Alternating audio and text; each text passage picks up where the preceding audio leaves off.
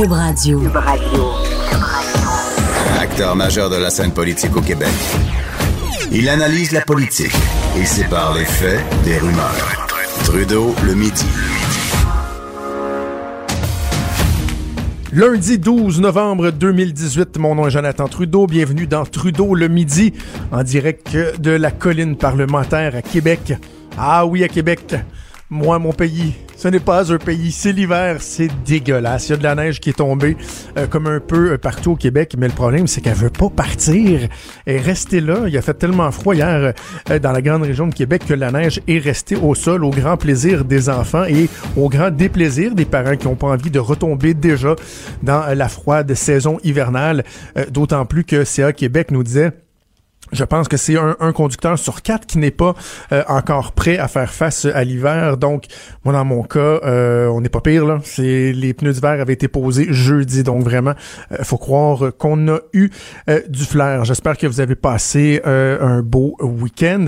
Donc, une semaine froide qui débute à l'instant. Et en plus, dans bien des endroits où on va, on attend encore de la neige. Je commence l'émission, je commence la semaine en m'excusant, chers auditeurs de Cube Radio. Je vous fais un gigantesque mea culpa parce que oui, ici, dans Trudeau le midi, nous vous avons véhiculé une fake news. Oui, oui, oui, nous nous sommes fait le porte-voix d'une fake news. En plus, non seulement on l'a répété, on l'a partagé, mais on en a discuté avec une personne à l'origine de la fake news et franchement, je trouve ça un peu déplorable et je veux, ben, ben rectifier les faits, mais aussi euh, vous dire ce que je trouve le plus dommageable là-dedans. Je recevais il y a quoi une dizaine de jours de ça une porte-parole de la WWF et là je parle pas euh, de l'ancien l'ancienne appellation de la World Wrestling Federation mais bien de la euh, c'est quoi c'est World Wildlife Foundation bref l'organisme qui fait la, la promotion de, de, de, de, la protection des animaux et tout et tout et bon, on avait parlé avec eux parce qu'il y avait un titre très accrocheur d'une étude qu'ils avaient publiée la veille qui retenait l'attention de bien des gens. C'était repris dans plusieurs euh, grands quotidiens, les postes de télé. Là, je parle juste au Québec, mais partout à l'échelle du globe, ça a fait jaser beaucoup. Et ça disait ceci. La Terre a perdu 60% de ses animaux sauvages au cours des 44 dernières années on retenait notre souffle, on capotait un peu. J'ai fait une entrevue avec la madame et là, on se dit, Ouais, mais là, franchement, peut-être qu'il y a vraiment une prise de conscience euh, à faire. Là. Quand on, se rend compte qu'en 44 ans, on a perdu 60% de la population euh, des espèces selon le World Wildlife Fund Canada. Merci à mon collègue recherché Sugo Veilleux pour la précision.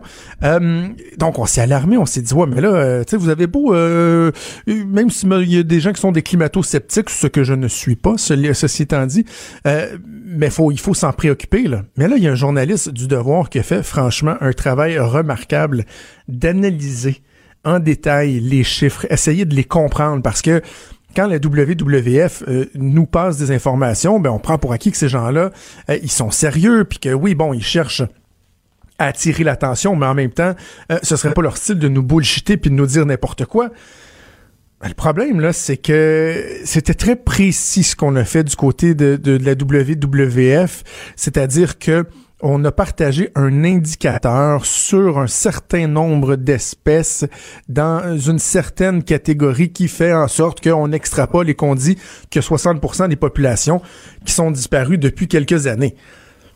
Mais le problème, c'est que, bon, et là, si je vous dis là, juste en rafale quelques, quelques éléments retenus par le journaliste du Devoir, c'est que premièrement, on parle comme si on avait dénombré euh, donc la disparition des populations dans l'ensemble des espèces animales, alors que, par exemple, euh, on ne s'était pas attaqué aux insectes.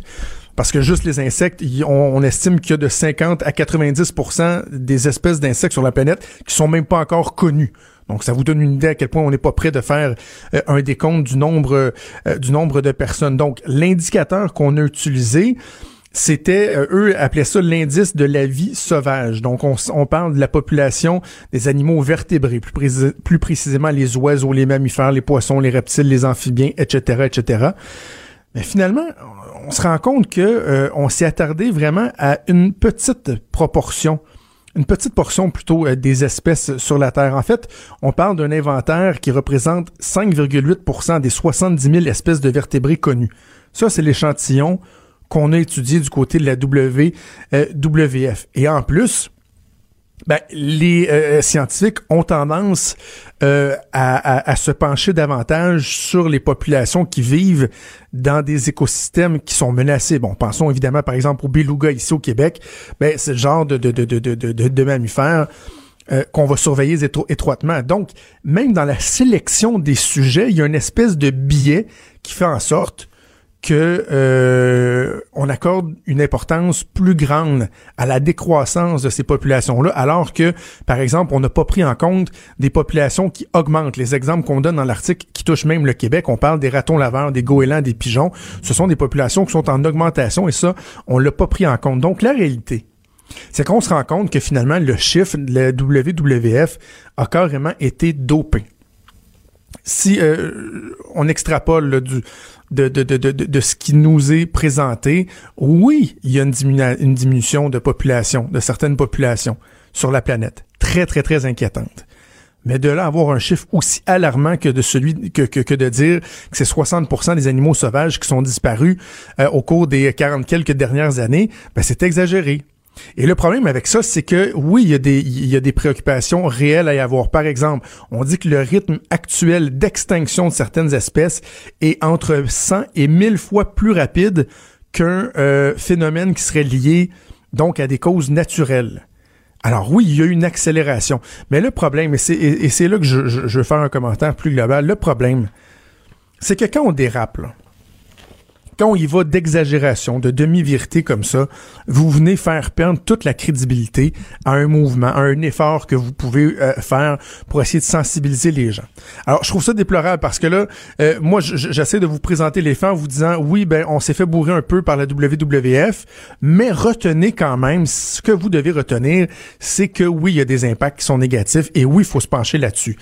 La difficulté, c'est qu'il y a bien des gens qui vont juste retenir que la WWF n'est pas crédible lorsqu'elle tente de nous alarmer sur la situation dans le règne animal, sur les, les, les, les, torts causés par l'activité humaine, sur les perspectives plutôt sombres.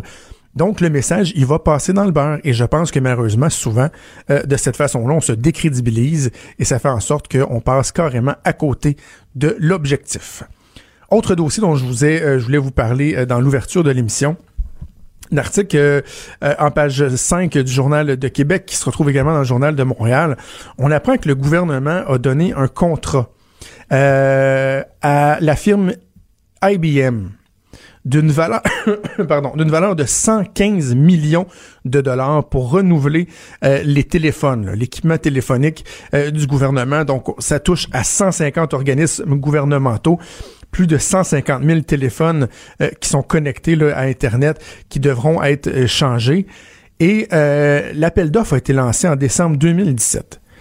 Et on dit, vous savez, ça avait suscité beaucoup d'intérêt parce que, bon, un, dossier, un appel d'offres de 115 millions, c'est pas à tous les jours. Alors là, évidemment, même les géants du milieu se sont intéressés, les belles, les TELUS, les Rogers, les fournisseurs habituels, si on veut.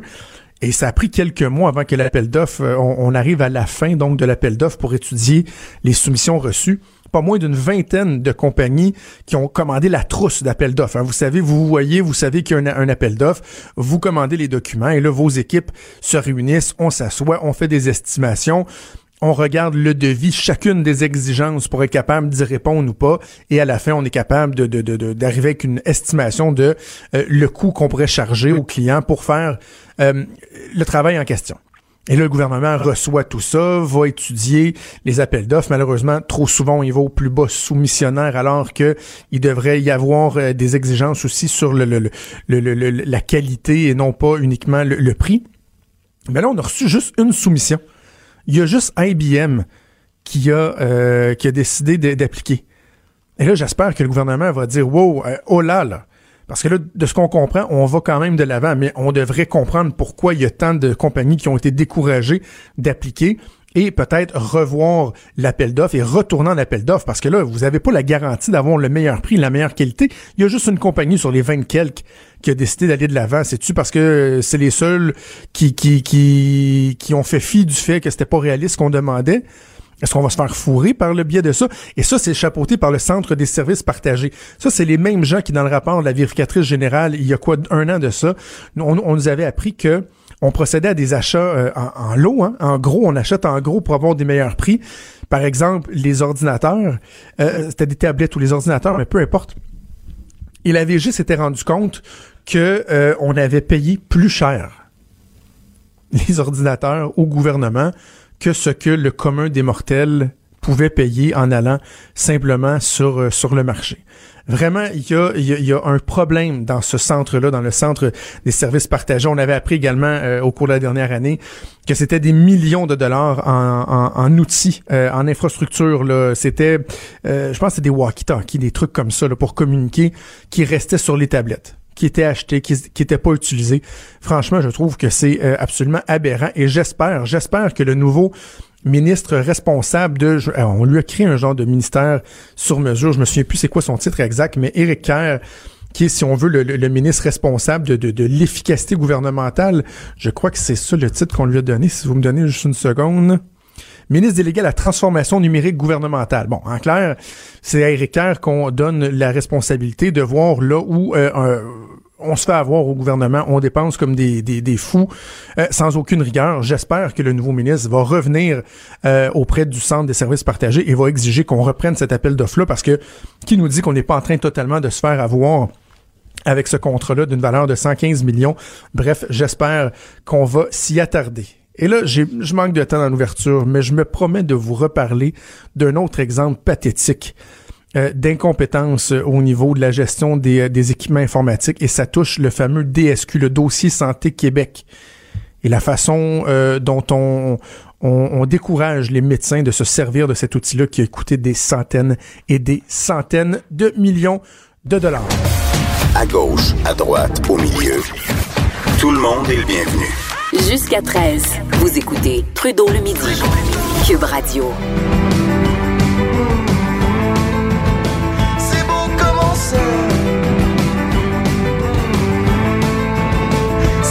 On est de retour dans Trudeau le midi. Hey, en passant, si vous voulez nous écrire par messagerie texte, c'est maintenant possible de le faire. Rentrez ça dans vos contacts 187 Cube Radio ou 1877 827 2346. Ça rentre directement sur nos ordinateurs. On peut vous lire, avoir vos impressions. On entendre une excellente chanson, Beau comme on s'aime, de Yann Perrault. Yann Perrault, qui est un des signataires du pacte qu'on a vu euh, il y a quelques semaines euh, au gala de la disque, euh, interpeller le premier ministre Justin Trudeau sur l'achat du pipeline Trans Mountain. Et j'ai décidé de demander à Yann de m'aider à répondre à une question fondamentale. Est-ce que je peux, moi, signer le pacte où je suis disqualifié? On va aller le rejoindre en ligne. Yann Perrault. Salut, Yann. Salut, Jonathan. Merci d'avoir accepté mon invitation. Je t'ai dit hier quand je t'ai écrit euh, que moi j'étais pas là, j'étais pas dans le beurrage d'artistes. Je pense que euh, même si certaines personnes peuvent critiquer le fait que des initiatives comme ça soient portées par des artistes, à un moment donné, il faudra en revenir aussi qu'un tel ou un tel est allé dans l'espace ou que l'autre euh, un gros VUS. Je, pense qu'on peut amener ça ailleurs. Et je voulais donc voir avec toi. Et là, je te dis Yann, mon formulaire il est rempli, je l'ai à l'écran. Et là, à la fin de l'entrevue, je vais te demander est-ce que j'ai le droit de signer le pacte ou non? bon, vas-y, Yann. Moi, moi, moi, tant qu'à moi, t'aurais même pas besoin de, de, plus de discussion que ça. Je te dirais oui, parce que c'est ton engagement à toi. Moi, il n'y a, y a pas de chasse aux sorcières, il n'y a pas personne. Moi, en tout cas, quand j'ai signé ça, je me, je me suis pas dit, bon, c'est sûr que là, avec l'événement, tout l'événement puis comment ça se passe puis là le monde qui chiale puis ça euh, mais moi je sens plus de positif mais bon là j'ai vu sur Twitter les gens qui chialent fait que c'est sûr que là, quand j'embarque dans mon dans mon char, euh, je me sens plus euh, watché, mais moi, c'est par rapport à moi que j'ai signé ça, comme la plupart du monde, j'espère. C'est pas une affaire de il y a pas de loi, il y a pas personne qui vous surveille, il y a pas un gun sur ta tête, c'est c'est quelque chose de, de, toi par rapport à toi. Fait que vas-y tes questions. alors, euh, ben, je te pose une, une, question assez générale pour commencer. Est-ce que tu penses que on peut faire la promotion d'une exploitation responsable des ressources naturelles, des richesses qu'on a dans notre sol et en même temps avoir une conscience environnementale, avoir un souci de protéger l'environnement. Moi, j'ai écrit des dizaines et des dizaines de fois là-dessus. J'en parle à radio, à télé sur le fait que je trouve ça dommage qu'on soit assis sur certaines richesses au Québec et qu'on on préfère se, mettre la tête dans le sable et prendre la péréquation du, du, pétrole sale venant de l'Alberta plutôt que de s'enrichir de manière responsable et de préparer la transition vers une énergie plus propre. Est-ce que tu penses que c'est possible de faire ça ou au contraire, on peut pas penser ça euh, si on a euh, à cœur l'environnement?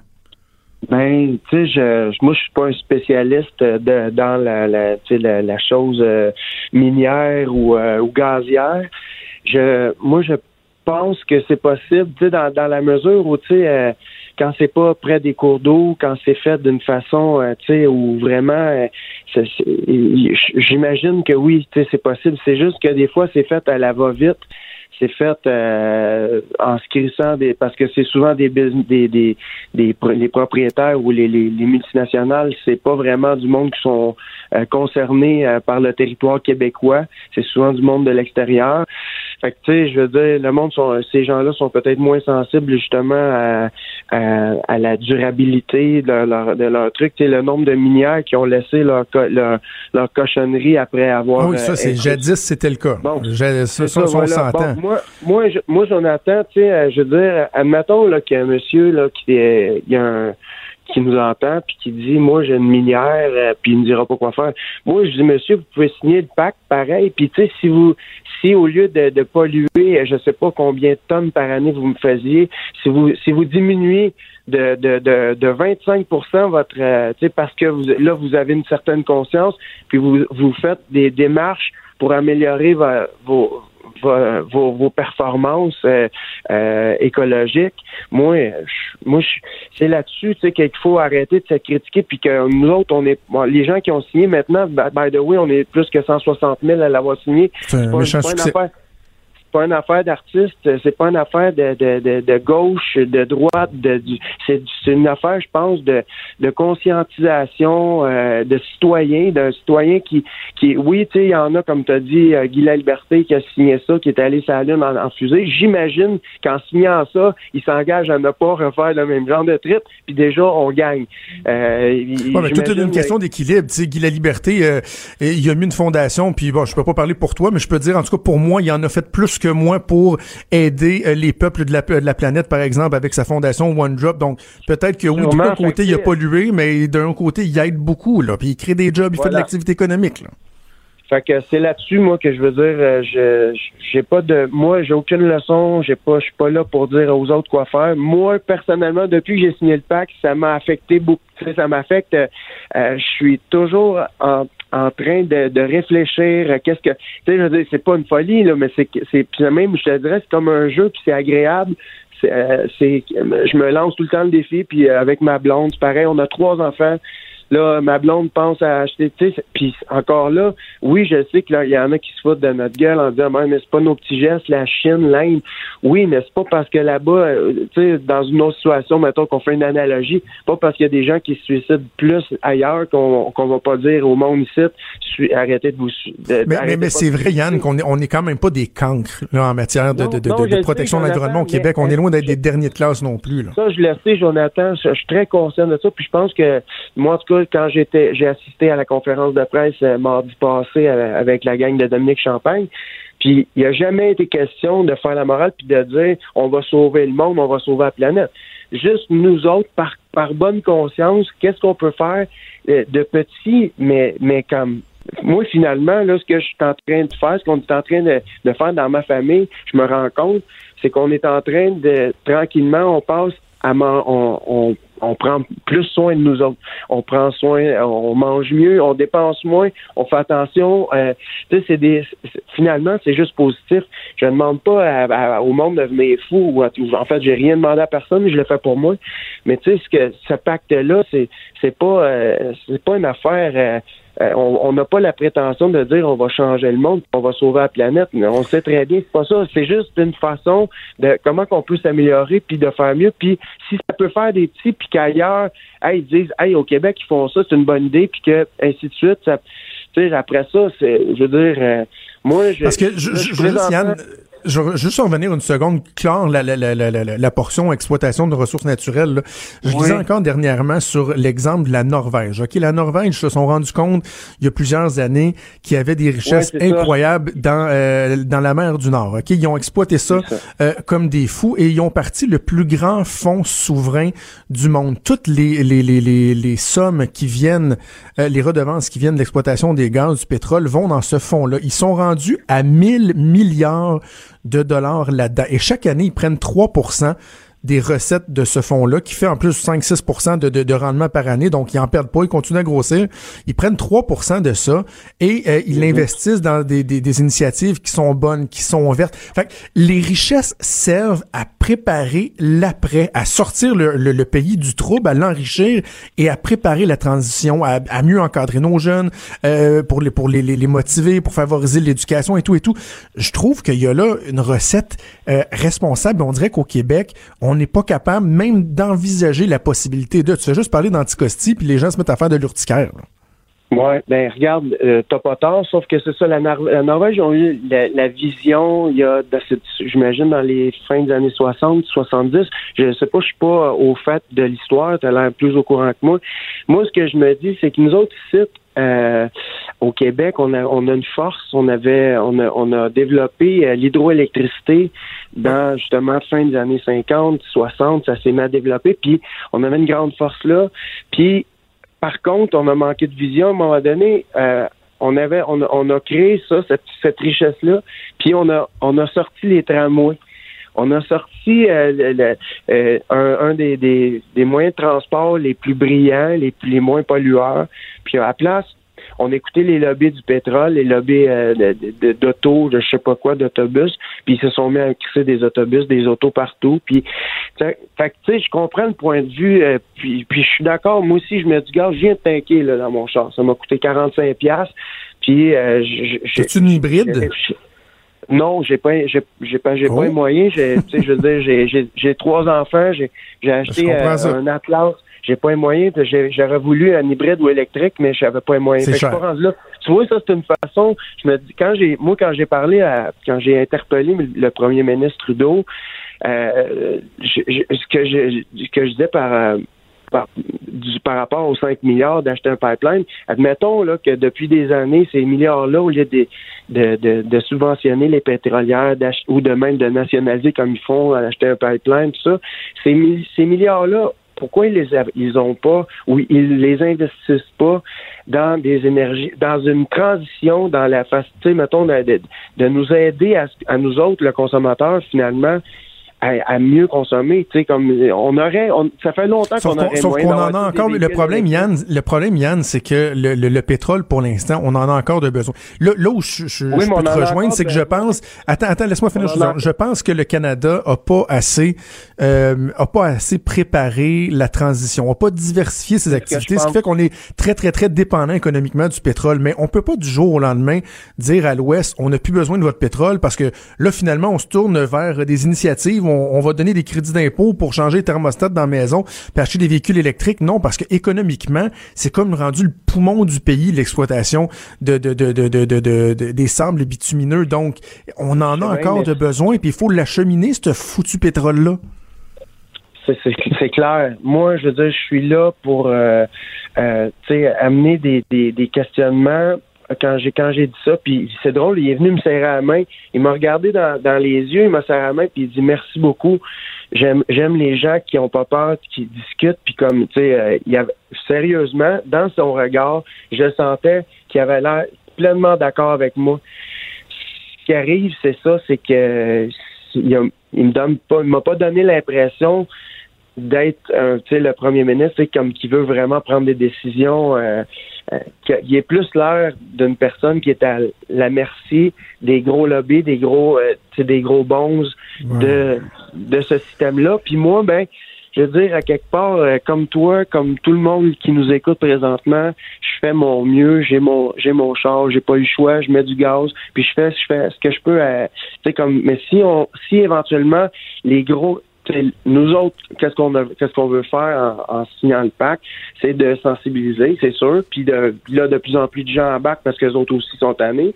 Si ça met une pression sur les décideurs, puis que finalement, ils finissent par, à cause de la pression populaire, avoir plus de, de capacité à, à changer leur leur façon de, de, de faire puis d'écouter les gros lobbies au lieu de tu sais parce qu'il y en a des il y en a des solutions il y en a c'est sûr ça fait longtemps que le moteur électrique est inventé puis ça fait longtemps qu'on est supposé de rouler en véhicule électrique si oui on est on est à la merci du pétrole puis on est à la merci on c'est plein de plastique ça j'ai des joies pour enfants j'ai tu sais euh, le pétrole on en est mm-hmm. on est tous drogués on est tous euh, à la merci de ça mais c'est qu'à un moment donné, si on dit pas, si on lève pas un drapeau, puis qu'on n'essaie pas de, de, de, mettre des pressions, ça va pas lâcher parce qu'il y en a, puis il y en a, puis ils sont, ils, ils sont féroces. Là, euh, Yann, Yann, le, le, temps file. Juste, moi, là, je, je, suis un ardent défenseur du projet troisième à Québec. Ça t'empêche pas de signer le pacte, man. Tu peux. Euh, je comprends que tu veux, tu veux euh, le pipeline, Garde, ça t'empêche pas. Si, mettons, toi, par année, tu dégages, je ne sais pas combien de tonnes, là, je suis pas un scientifique, mais si tu en envoies une tonne de moins parce, parce que, justement, tu consommes peut-être un petit peu moins ou un peu mieux euh, que tu... je recycle. Je hein? recycle, ben, honnêtement, je recycle religieusement. Je fais attention à ma consommation. Je, je... Ben, bon, ben, that's it. Uh, signe parce que moi, je vois pas. Je, je me sens. Moi, je sais pas, mais là, j'ai 42 ans. Un jour, dans 40 ans, j'en aurai 82. Puis je voudrais pas être de ceux qui auront dit, qui, qui se seront foutus de la gueule d'une gang de personnes, de citoyens qui étaient de bonne foi, qui voulaient juste faire mieux. Euh, ridiculiser ça, tant qu'à ça, regarde, as-tu entendu l'annonce juste avant qu'on se parle du Srézac qui parle des, des, des pertes d'emploi chez Bombardier pendant que les bons, euh, autres, ils, sont, ils se graissent la patte? Je trouve qu'au lieu de chialer après du monde comme nous autres, euh, puis, euh, puis de ridiculiser le pack, battez-vous sur les bons combats, tu sais, je veux dire, allez, allez taper où est-ce que c'est là que ça fait plus mal. Tant qu'à nous, nous autres, ce qu'on veut faire, on veut juste essayer de faire mieux, de trouver une solution pour, pour, pour, pour passer à cette fameuse transition-là.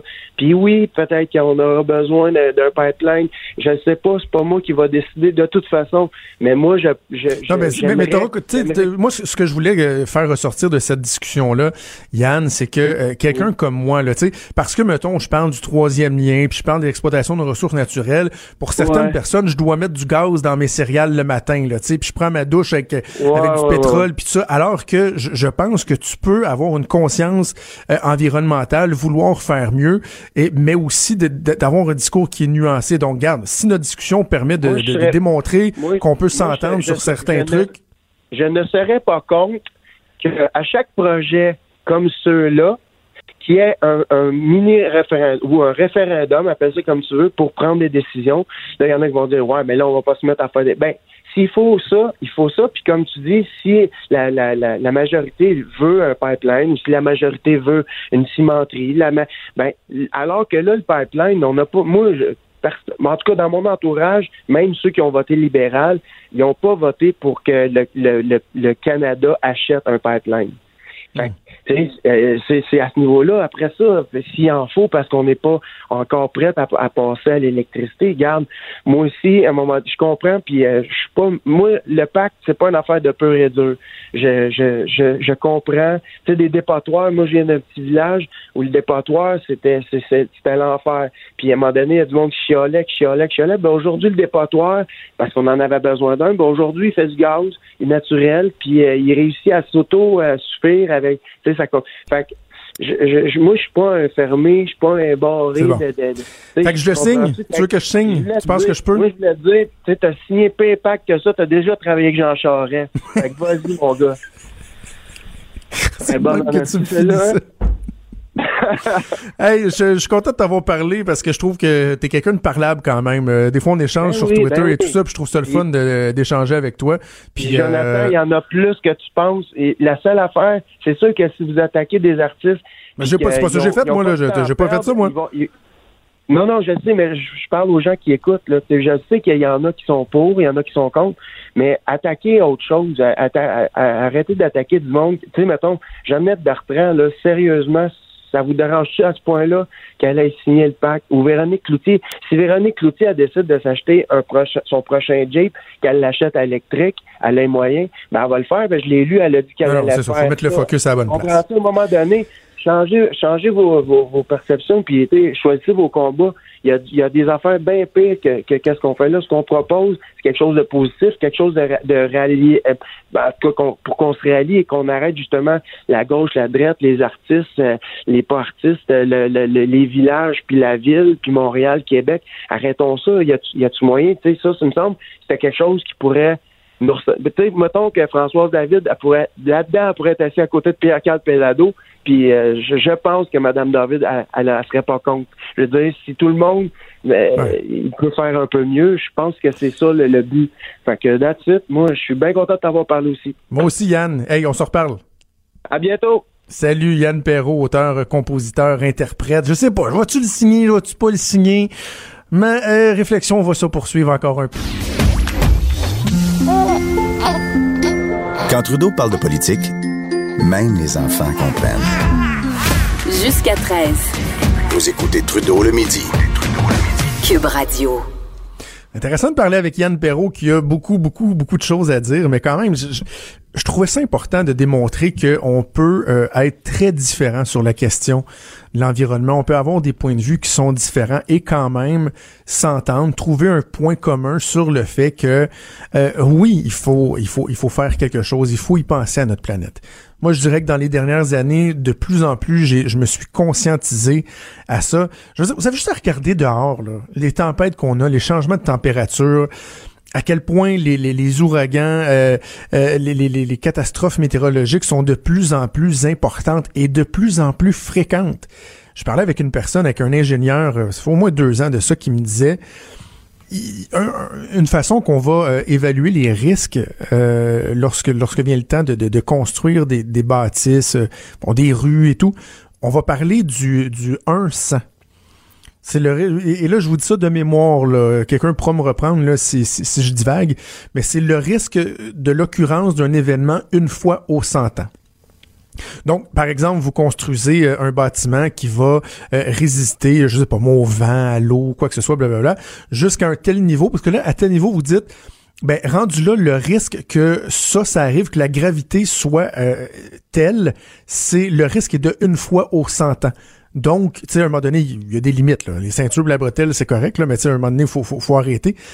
Mais ces, ces événements-là qui correspondent au risque une fois aux 100 ans sont de plus en plus fréquents. Il y a des endroits où il y avait par exemple des débordements de rivières, des, des, éléments comme ça que on, on, considérait comme étant extrêmement rares, qui arrivent de plus en plus souvent. Donc, moi, un certain temps, je, je, me suis posé la question à savoir, euh, est-ce qu'on met trop la responsabilité sur l'activité humaine dans le réchauffement climatique? Parce que veut, veut pas, ça fait pas euh, mille ans là, qu'on étudie les changements de notre climat et la, la, la, la boule est comme vieille, là, une couple de milliards d'années. Donc, des, des cycles, il y en a toujours eu, puis il y a des gens qui disent sans nécessairement des climato-sceptiques. Oui, mais des variations, il y en a toujours eu, et ça se peut qu'on soit à l'intérieur de ça.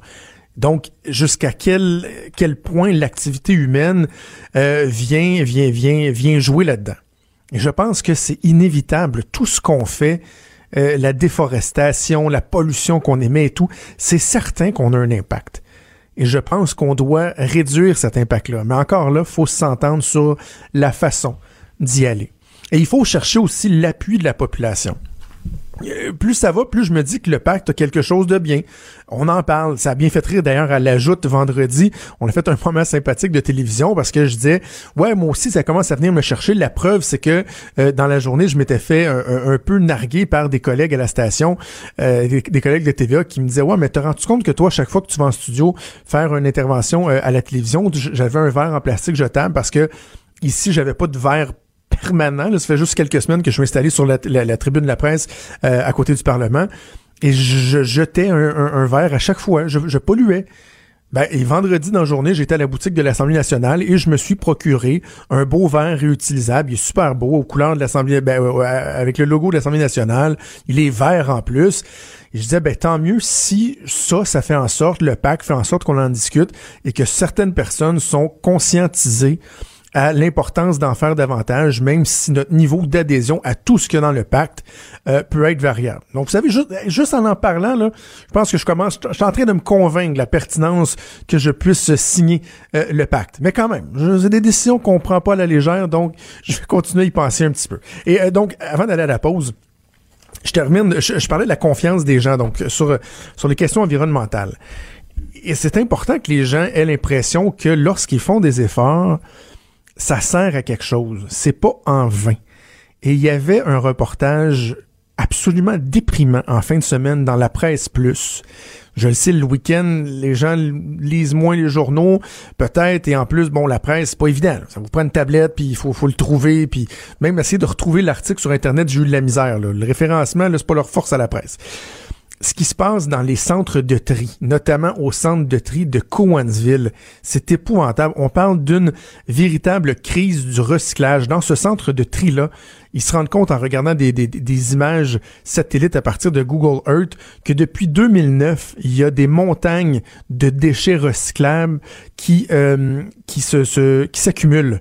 On parle à ce stade-ci, seulement à cet endroit-là, de 15 000 tonnes de débris pour l'essentiel des, matières recyclables qui sont restées là. Ça fait tellement longtemps qu'ils sont là qu'il euh, y a des plants de tomates qui ont poussé au travers. Des plants de tomates, des courges, parce que c'est devenu une espèce de gigantesque soupe qui a des allures de compost. Donc, même si demain matin on décide que là, finalement, on sait quoi faire avec ces matières-là, il est trop tard. C'est rendu, rendu, bon pour le dépotoir. Donc, juste à cet endroit-là, et il y a d'autres endroits où ça arrive, où c'est arrivé, c'est 15 000 tonnes de matière recyclable, 15 000 tonnes de matière qui proviennent de gens qui ont eu la conscience de sortir euh, de chez eux, d'aller sur le patio. Et là, en plus, en hiver, c'est encore moins agréable. Tu sors, t'as, ton recyclage, là, tu fais le tri, le bac bleu, le bac noir, le bac brun. Et là, c'est compliqué. Et ces gens-là se rendent compte que tout ça était fait en vain que finalement, euh, on, ça va finir dans un dépotoir. Parce que là, bon, ça a commencé en Asie, les gens en veulent plus de nos matières recyclables parce qu'ils se sont rendus compte que le taux de matières contaminées dans les ballots qu'on envoyait, qu'on vendait en Asie était trop important. Ils acceptent jusqu'à 1%, eux autres, là, de, de, de, de matière pas correcte dans les ballots. Nous autres, on en a jusqu'à 10%. Donc, finalement, ce qu'on rend compte, c'est qu'à plein d'endroits euh, au Québec, on fait du recyclage pour rien. Un autre exemple, dans le coin de Châteauguay, tous les citoyens de Beauharnois, de Châteauguay, de Candiac, de Salaberry, de Valleyfield, ben, depuis plusieurs semaines, euh, les matières recyclables qu'ils envoient au centre de tri restent dans des ballots dont on ignore quel sera l'avenir parce qu'ils n'ont pas d'endroit où le chipper. Fait que moi, je veux bien augmenter mes efforts. Je veux bien éventuellement, lorsque ce sera plus abordable et plus efficace, me procurer une voiture hybride, une voiture électrique. Je veux faire attention à mes habitudes de consommation. Mais je veux aussi que j'ai pas l'impression que je fais ces choses-là pour argent. Fait quand on parle de ce que le gouvernement peut faire, avant de dire on va arrêter de construire des routes, euh, euh, on n'exploitera pas nos ressources, même si on le fait de façon responsable, en se servant des redevances qu'on va avoir pour préparer la transition énergétique, avant d'exiger ça de nos gouvernements, est-ce qu'on peut s'assurer que ce qu'on fait en ce moment est fait euh, de manière efficace et qu'on n'a pas l'impression que dans le fond, ce qu'on met au recyclage s'en va dans les poubelles? Parce que c'est exactement ça qui arrive.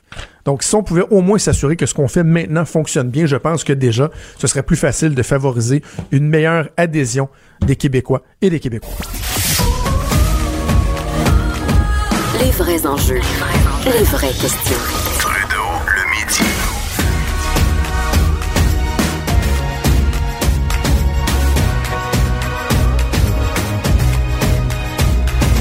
Cube Radio. Alexandre Bolduc qui nous a écrit via euh, la messagerie texte, il dit un pipeline avec une valve d'urgence aux 250 mètres puis une double coque serait probablement ou tellement en fait dit-il plus sécuritaire que ben des camions, voire même moins polluant. Il dit le troisième lien à Québec va aider la région de la capitale et de la Chaudière-Appalaches à se construire économiquement. On ne devrait pas être en guerre contre sa propre richesse. Voilà Merci Alexandre. Vous pouvez faire comme lui, nous écrire via messagerie texte au 187 Cube Radio ou 1877 827 2346. Je rejoins mon ami Vincent Dessureau dans nos studios de Montréal. Salut Vincent. Salut Jonathan.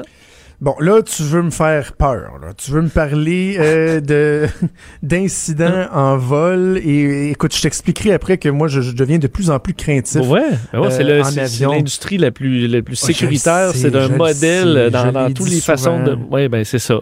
Mais, là, euh, parle-moi d'un vol infernal qui s'est passé en Europe hier. Il est arrivé une histoire de fou hier euh, au-dessus du Portugal. Je suivais ça d'ailleurs en direct euh, sur les, les, les, les, sites où on peut suivre donc les, ben, les, avions en général, mais incluant les avions qui sont en situation de Mayday. c'est un vol de Air wow, Estana. T'as vraiment pas de vie finalement. Hein? Ben, c'est... Tu travailles 7 jours par semaine.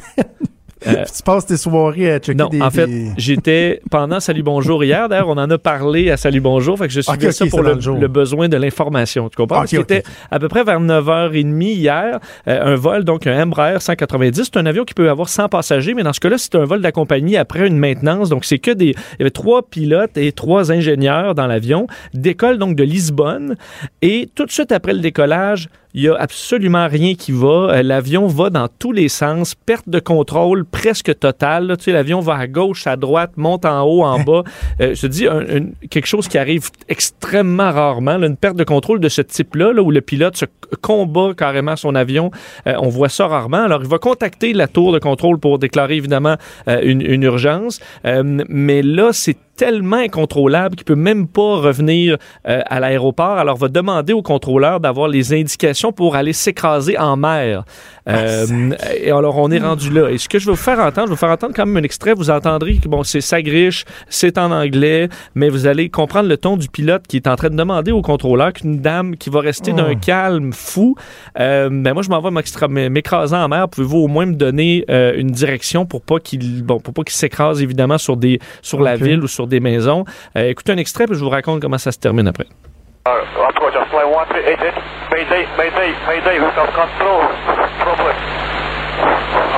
Altitude 4000. Uh, approach, fly 138, with ditching for panic, ditching, request panic for ditching. Unreadable, please say again. 1388, requesting heading for ditching, ditching. Uh, Mayday, we need a... 1388, you have the river if you turn by the left or right heading 260, it's the closest thing. Uh, 260 river, okay. Maybe uh, ocean, no, so far? The ocean is uh, 40 miles from your position, sir. Donc, ce que vous venez d'entendre, c'est ah, l'océan. L'océan est à 40 000 nautiques euh, bon, dans cette direction-là. Et même ça, même avec, écoute, c'est à Lisbonne, c'est sur le bord de la mer, il y a de la mer partout, mais même à ça, il n'est pas capable d'envoyer son avion dans un sens. L'avion fait que tourner dans le même sens et monter, descendre de façon dramatique. Euh, alors, à ce moment-là, le Portugal, quelques minutes après ce que vous venez d'entendre, va déployer deux avions de chasse F-16 pour escorter euh, l'avion, essayer de voir si eux peuvent guider le pilote ou, à la limite, abattre l'avion jamais elle est pour, pour s'écraser sur, euh, sur une ville. Alors là, pendant 45 minutes, le pilote va se, et le copilote vont se battre comme ça contre leur appareil, euh, demandant à peu près aux 5 minutes la direction vers la mer pour aller s'écraser. Et finalement, après tout ça, ils vont réussir à stabiliser l'avion. Euh, écoute, in extremis, vont faire après ça plus, plus d'une heure de parce qu'il faut dire, il faisait même pas beau. Il était dans des pleines tempêtes dans, au, au Portugal.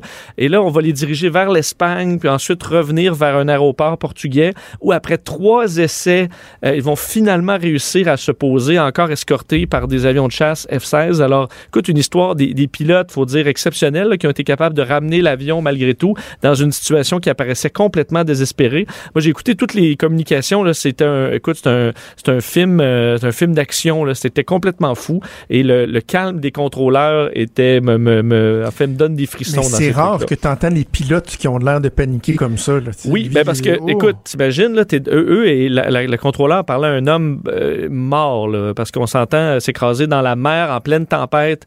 Et peut-être 95 des chances que, la oh, personne à qui elle parle va, va mourir. Alors imagine cette histoire-là complètement folle. L'autre truc que je voulais te parler en aviation, parce que mercredi, tu avais un incident aussi très, très intense à Las Vegas, dixième aéroport le plus fréquenté des États-Unis, une contrôleur aérienne qui, qui aurait fait ce qui semble être un AVC pendant qu'elle est au, au, elle est la seule dans la tour de contrôle. Et là, elle devient complètement confuse, va diriger 29 avions pendant 40 minutes où elle dit à peu près n'importe quoi. Ben, voyons donc. Oui, c'est au point où les pilotes vont devoir eux-mêmes s'empêcher d'atterrir en disant, OK, il y a quelque chose qui va pas. Je vais entendre un extrait. Vous allez comprendre que la, dame qui parle est, confuse parce qu'elle est en train de faire un AVC alors qu'elle contrôle 29 avions de passagers qui arrivent à Vegas. United uh, 448 One way, two six right, taxi be Charlie. Two six right, Charlie, United 448. United 448, Charlie, Bravo 4, Bravo Delta, cross my two six right. Alors là, ce qu'elle dit, bon, ça, ça paraît, elle, donne des mauvaises indications. À un moment donné, il va, va s'en suivre un blanc de 10 minutes sur les communications où elle laisse le micro ouvert. On entend finalement un collègue qui arrive pour dire ça va dessus et qui va reprendre le contrôle des communications. Mais on parle là d'une faille de sécurité importante parce que pendant ce temps-là, il y a des avions là, qui sont en train, sur le point d'atterrir et les, la tour de contrôle est complètement inapte à répondre. Et c'est les pilotes donc qui ont dû gérer eux autres même l'incident et arrêter à certains endroits pour pas traverser des pistes où des avions se posaient et attendre pour d'autres de se poser. Alors la FAA américaine, les autorités qui pour l'instant imposent, ont changé les règles pour imposer deux personnes par tour de contrôle pour être sûr qu'un incident de, comme ça se reproduise plus. Mais, ben, imagine, il aurait pu se passer vraiment un drame parce qu'elle a fait traverser entre autres des avions là où il fallait pas, euh, vraiment des commandes qui qui avaient pas de sens. Pendant 40 minutes, là, elle parle comme ça, elle a l'air complètement en boisson là, ça on le reconnaît peut-être pas, mais, ben oui, elle a l'air euh, On a l'impression qu'elle est saoule puis les pilotes, bon, ça marche pas là ce qu'elle dit. Alors imagine ce qui aurait pu se passer. Des fois, on, on, a l'impression qu'on a tout vu. Euh, ce qui peut se passer en aviation, puis non, il y a même ça, euh, les failles, on les a pas toutes colmatées. OK, je te pose une question, parce que toi, tu as tes, licences de pilote. Euh, je réfléchissais à ça en fin de semaine.